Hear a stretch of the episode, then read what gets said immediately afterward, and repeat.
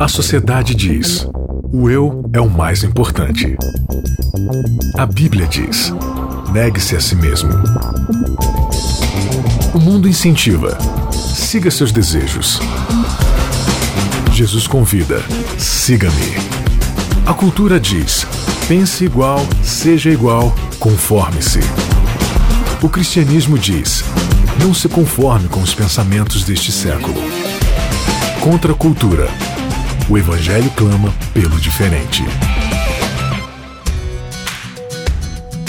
Começando mais um episódio aqui do Contra a Cultura, o Evangelho clama pelo diferente. Aqui, Bianca Oliveira, também Isaac Rezende, tudo bem, Isaac? Pois não, pois pois. Estamos aí para mudar quase tudo hoje. Ah, é?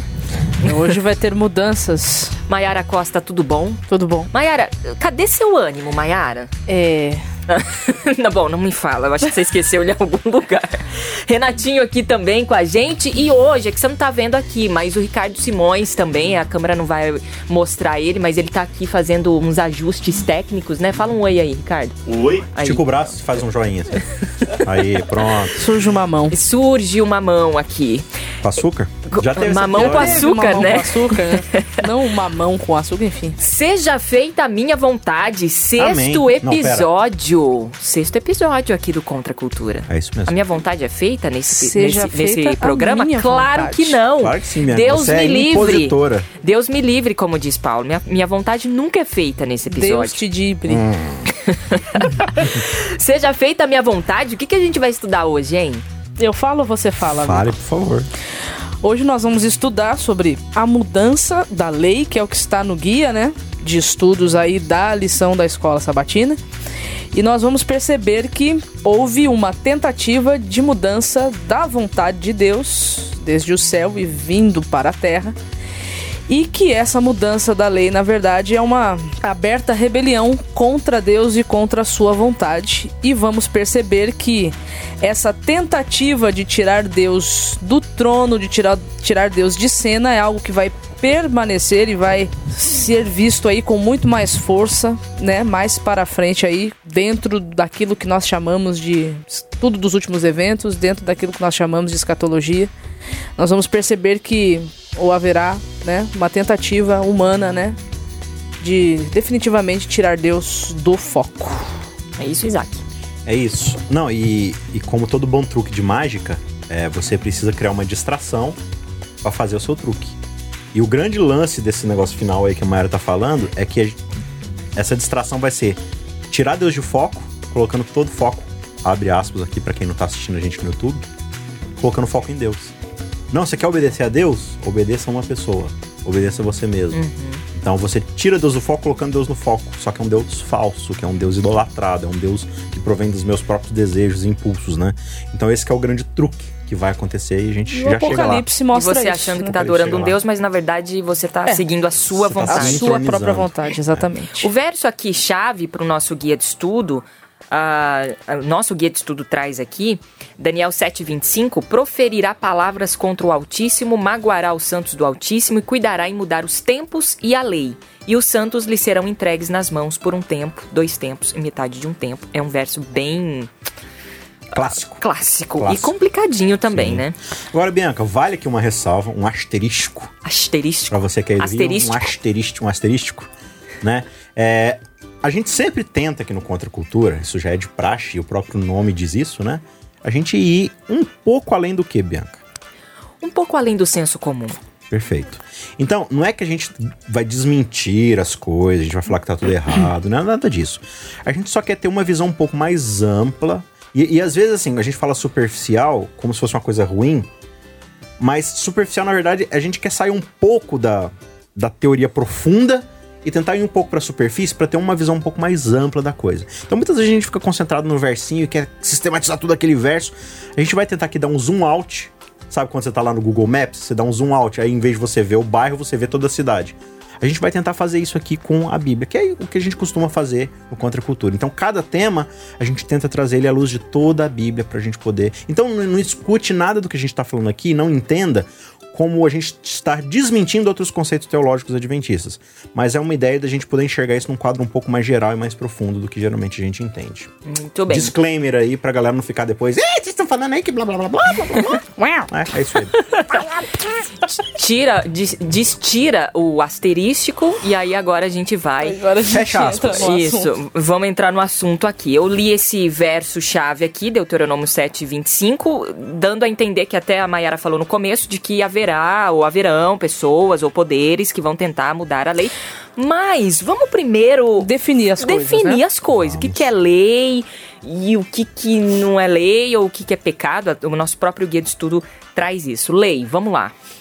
Bom, o termo lei aqui, como Daniel usou, e o livro de Daniel é um livro bilíngue, porque você vai encontrar ele em hebraico e partes em aramaico, e tudo isso tem um porquê e um objetivo muito bem estabelecido, porque afinal de contas são dois, duas nações, vamos dizer assim, que estão recebendo as informações desse livro. A gente tem os caldeus, o aramaico, e tem os hebreus, né? Enfim, hebraico. E tem dois autores, Né? inclusive, né? Daniel. Daniel tem dois autores.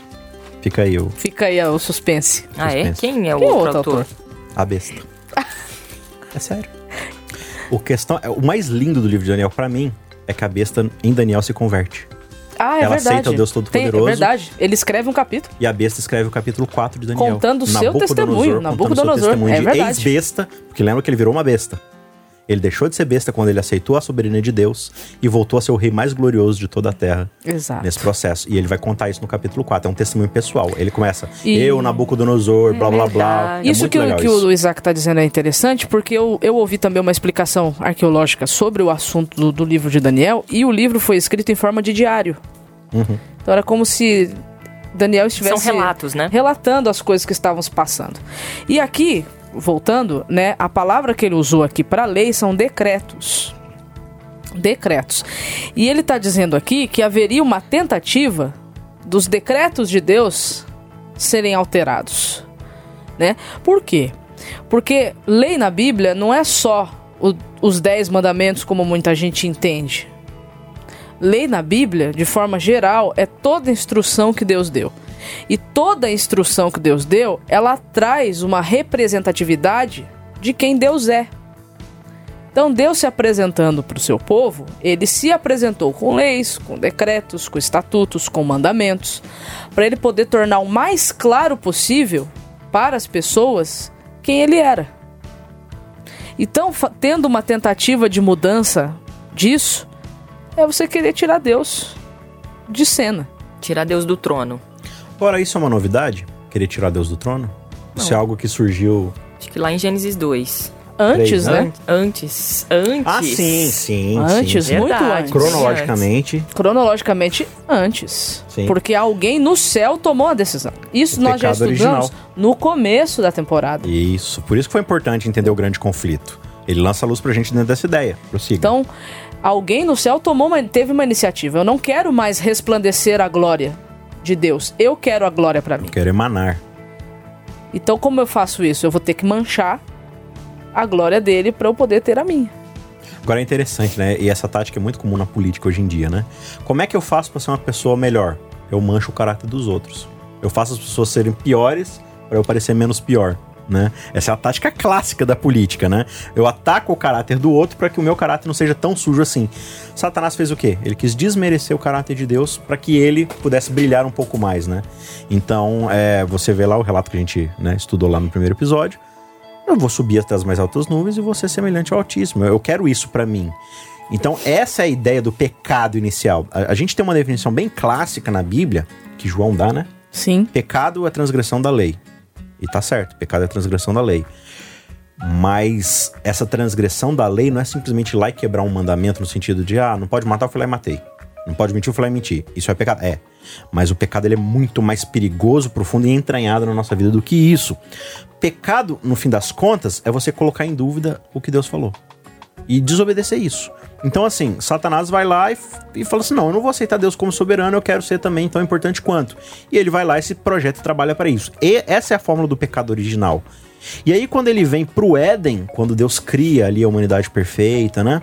É, e Jesus coloca, Deus coloca lá, eu sempre falo Jesus porque era Jesus mesmo, né? Mas ele vai lá e coloca a árvore do bem e do mal para falar assim: olha, eu quero que você confie em mim, mas você tem a liberdade para não confiar. Então a árvore do bem e do mal é.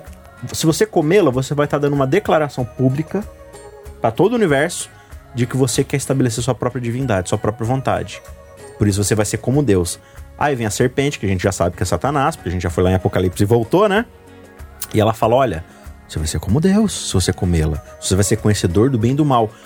É bem interessante essa expressão conhecedor do bem e do mal, porque o verbo conhecer na Bíblia, ele tem uma conotação sexual íntima. Então, por exemplo, diz lá que Adão se deitou com Eva e conheceu sua esposa. Não é assim, eles se deitaram na lua de mel e falaram assim: prazer, eu sou Adão. E você, como é que é o seu nome? Não, eles fizeram sexo mesmo. Mas o que isso tem a ver com conhecedor do bem e do mal?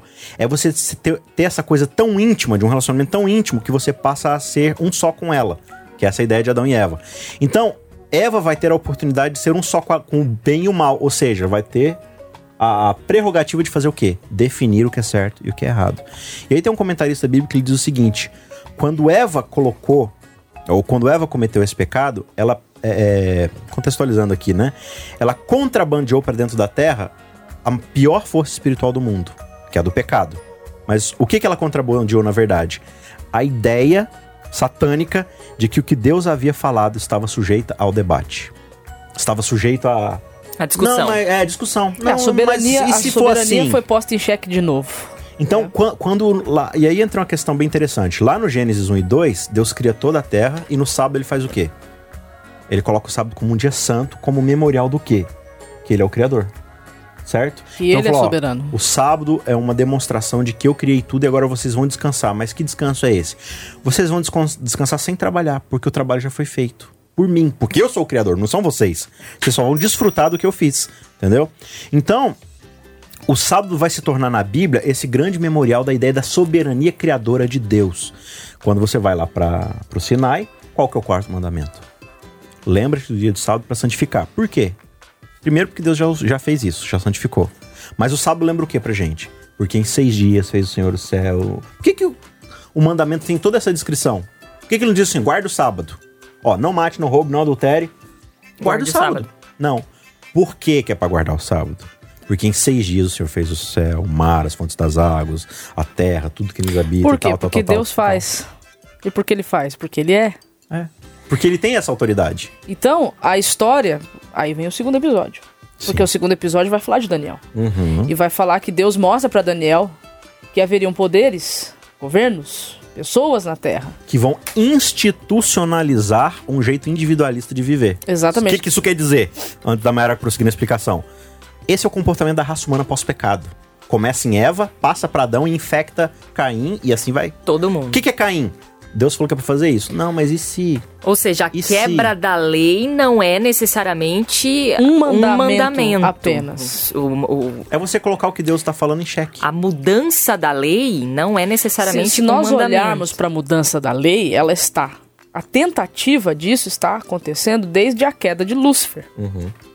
E agora ele traz esse desejo dele e injeta na humanidade. O que, que a, a lei, a Bíblia fala que é a lei? A lei é uma representação do caráter de Deus. A gente estudando mais profundamente entende que os Dez Mandamentos não são a é, exaustiva compreensão do caráter de Deus. É uma representação adaptada para um contexto. De pecado. Certo? Mas a lei é muito mais ampla. A lei, como a Bíblia vai colocar, é o amor. A lei é a perfeita lei do amor da liberdade. Então a lei sempre existiu, mas o que é a lei? É o amor. É o amor de Deus. Então, na verdade, o que é o pecado no seu jeito mais amplo, se ele é quebra da lei?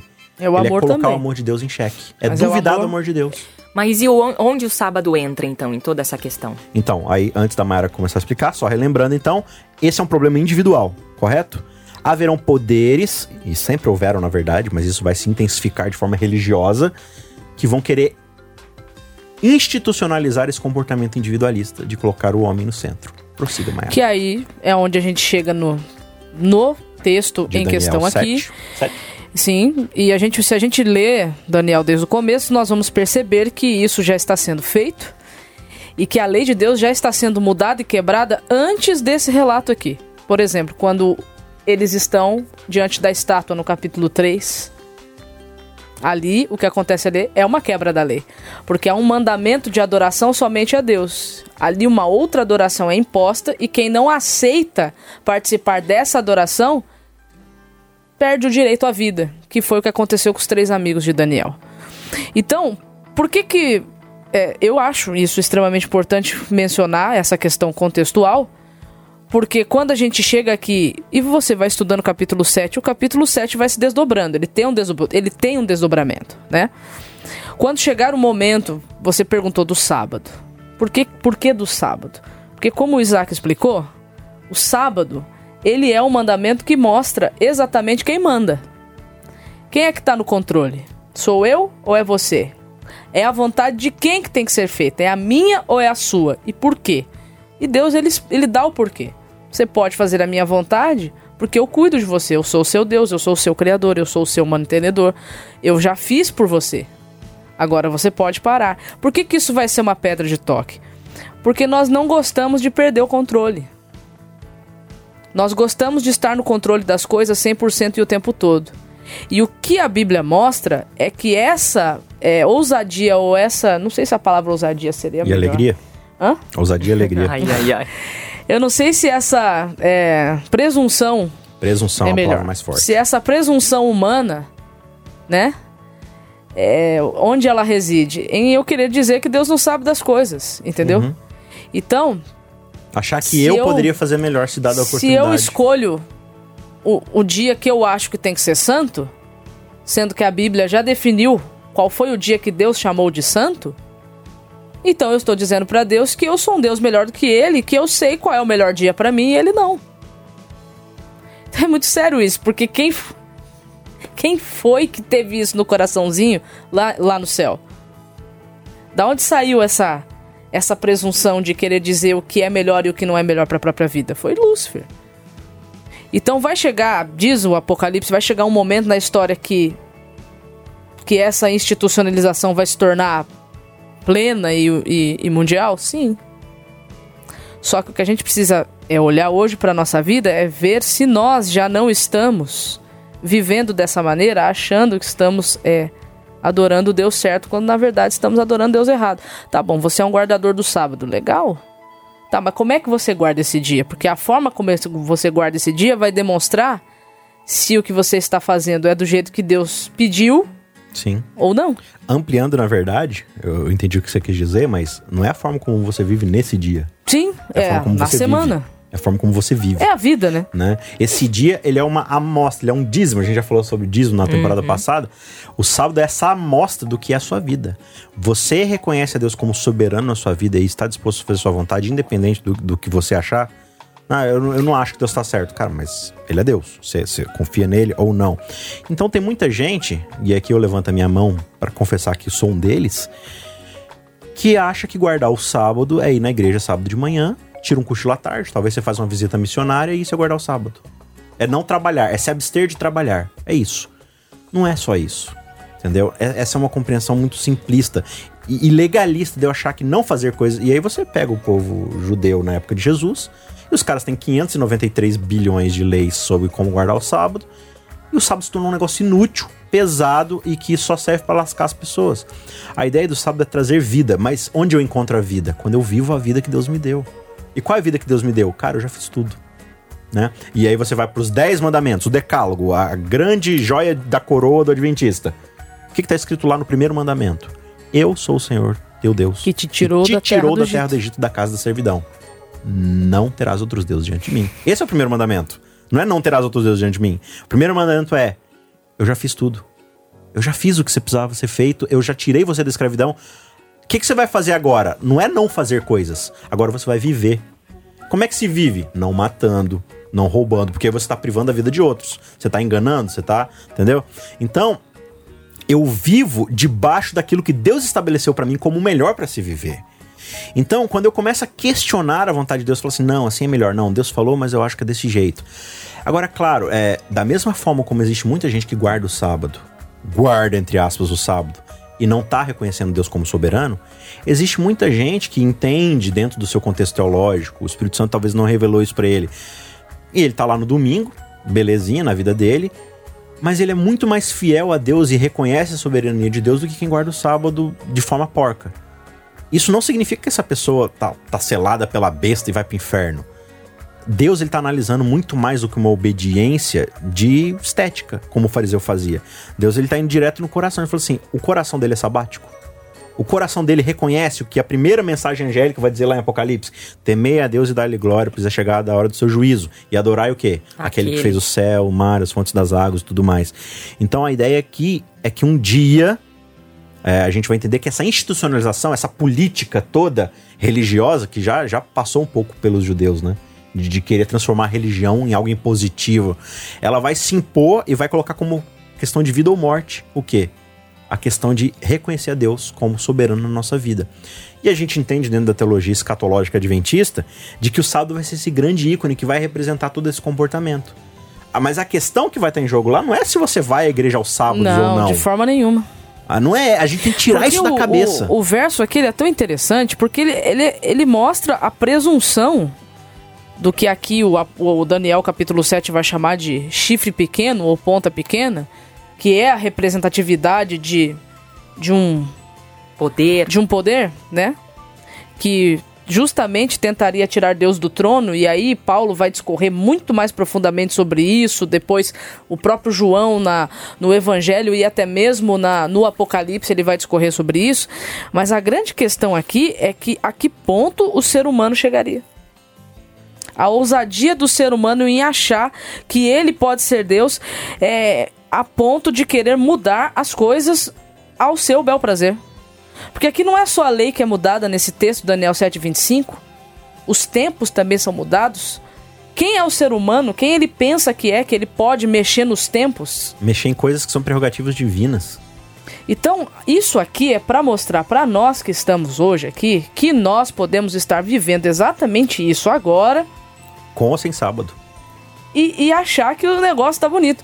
Mas é... de, desde que eu vá à igreja no sábado tá e não certo? trabalhe, Tá, tá tudo certo. certo. Outra questão interessante do sábado é que o sábado ele vai assumir essa iconidade toda no final dos tempos, porque a questão é a seguinte: o quão disposto por amor a Cristo você está a perder. Hoje, para muita gente, o sábado é a perda de um, a perca de um emprego. Agora, olha, isso aí é muito grande. Vamos ver se dá tempo de sistematizar isso aqui. A gente já estudou no trimestre passado, né? Trimestre é uma coisa de lição, né? A gente estudou na temporada passada o quê? Mordomia. A ideia é principalmente do dinheiro. Qual é a maior divindade? sem ser Deus. Mamon. É mamon, é o dinheiro. O dinheiro, ele tem todo esse poder porque ele simboliza o, o ser humano. O ser humano ele não tem poder por si mesmo. E quando, como é que a gente acha que tem poder? Tendo dinheiro. Entendeu? Então, quando eu tenho muito dinheiro, eu acho que eu tenho poder. Só que poder, o dinheiro não compra vida, o dinheiro não compra saúde, o dinheiro não compra mais anos de vida, o dinheiro não tem esse poder. É, ele não tem o poder divino de, de nos deixar viver ou não, né? Enfim, mas a ideia é de que o dinheiro ele assume o simbolismo de algo que é poderosíssimo na nossa vida, que é querer ter o controle das coisas. Poder definir se eu, né? Não, se eu não tenho dinheiro, então eu tô, eu tô mal na vida. Enfim. E aí a ideia é que o Apocalipse vai colocar pra gente o quê? Que quem não reconhece a soberania de Deus, aliás, quem reconhece a soberania de Deus e vai contra esse sistema impositivo, vai perder justamente o quê?